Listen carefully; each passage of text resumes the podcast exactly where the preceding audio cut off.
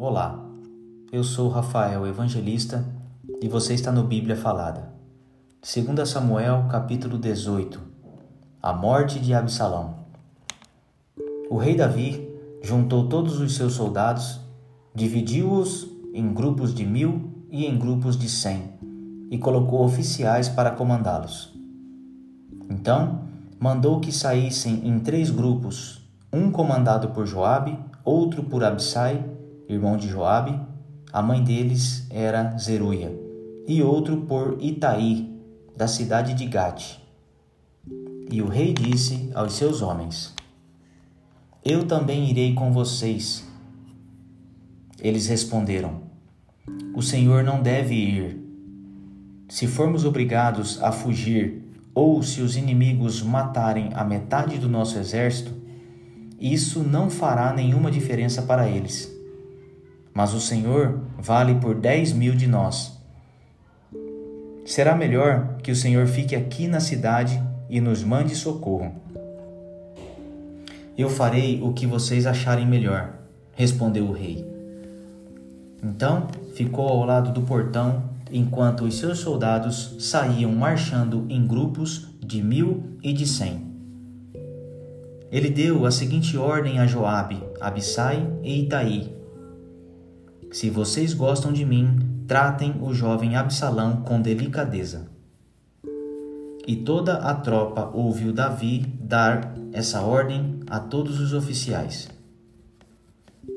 O exército de Davi avançou contra os israelitas no campo e lutou contra eles na floresta de Efraim. E os soldados de Davi derrotaram os israelitas. Foi uma derrota terrível 20 mil homens foram mortos naquele dia. A luta se espalhou por toda aquela região e morreram mais homens na floresta do que no campo de batalha. De repente, Absalão se encontrou com alguns soldados de Davi. Absalão ia montado numa mula e, ao passar por baixo de um grande carvalho, a sua cabeça ficou presa nos galhos. A mula continuou a correr e Absalão ficou pendurado. Um dos homens de Davi viu Absalão e disse a Joabe: Eu vi Absalão pendurado num carvalho. Joabe disse: Você viu? Então por que não o matou ali mesmo? Eu teria dado a você dez barras de prata e um cinto. Mas o homem respondeu: Mesmo que o Senhor me desse mil barras de prata, eu não levantaria um dedo contra o filho do rei. Nós todos ouvimos o rei ordenar ao Senhor a Abissai e a Itaí: Se vocês gostam de mim, tratem o jovem Absalão com delicadeza. Se eu tivesse desobedecido e matado Absalão, o rei saberia disso. Ele sabe de tudo, e o Senhor não me defenderia. Não vou perder mais tempo com você, disse Joabe.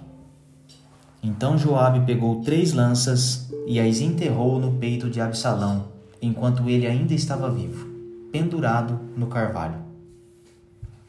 E dez soldados de Joabe cercaram Absalão e acabaram de matá-lo.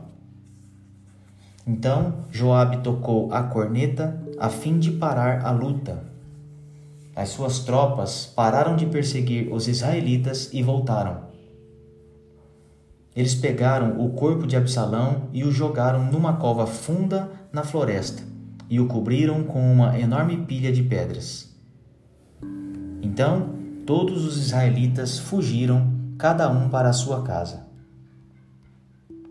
Quando ainda vivia, Absalão construiu um monumento para si mesmo no Vale dos Reis, porque ele não tinha nenhum filho para manter vivo o seu nome e deu o seu próprio nome ao monumento, que até hoje é conhecido como o Monumento de Absalão.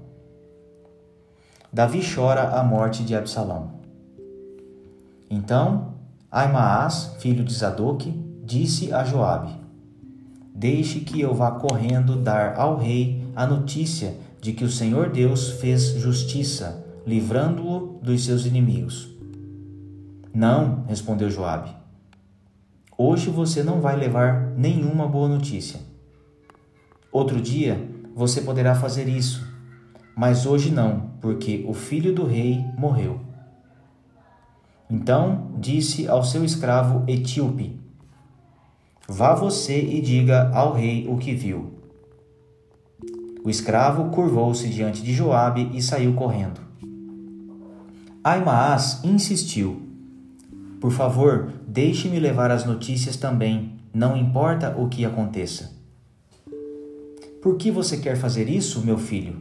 perguntou Joabe. Você não receberá nenhuma recompensa por isso. Aconteça o que acontecer, eu quero ir, repetiu Aimaas. Então vá, respondeu Joabe. Então ele saiu correndo pela estrada do vale do rio Jordão e passou na frente do escravo etíope. Davi estava sentado entre o portão que dá para fora da cidade e o que dá para dentro. O vigia subiu para o alto da muralha e ficou no terraço do portão. Ele olhou para fora e viu um homem correndo sozinho. Então avisou o rei, e o rei disse: Se ele está sozinho, vem trazendo boas notícias. E o corredor veio chegando. Então o vigia viu outro homem correndo sozinho e gritou para o guarda do portão: Veja, vem vindo outro homem correndo. Esse também está trazendo boas notícias, respondeu Davi. O vigia disse: Pelo jeito de correr, o primeiro homem deve ser Aimaas, filho de Zadok. Ele é um bom rapaz, disse o rei, e deve estar trazendo boas notícias. Aimaas gritou para o rei: Tudo vai bem. Então ajoelhou-se diante dele e encostou o rosto no chão, dizendo: Que o Senhor, seu Deus, seja louvado, pois lhe deu a vitória sobre aqueles que se revoltaram contra o Senhor. O jovem Absalão está bem? perguntou o rei. Aimaas respondeu: No momento em que o seu oficial Joabe me mandou vir, eu vi uma grande agitação, porém não sei dizer o que era. Fique de lado e espere, disse o rei. Ele ficou de lado e esperou. Então o mensageiro etíope chegou e disse ao rei: Ó oh, rei, eu tenho boas notícias para o Senhor. Hoje o Senhor Deus lhe deu a vitória sobre todos os que se revoltaram contra o Senhor. E o jovem Absalão está bem? perguntou o rei.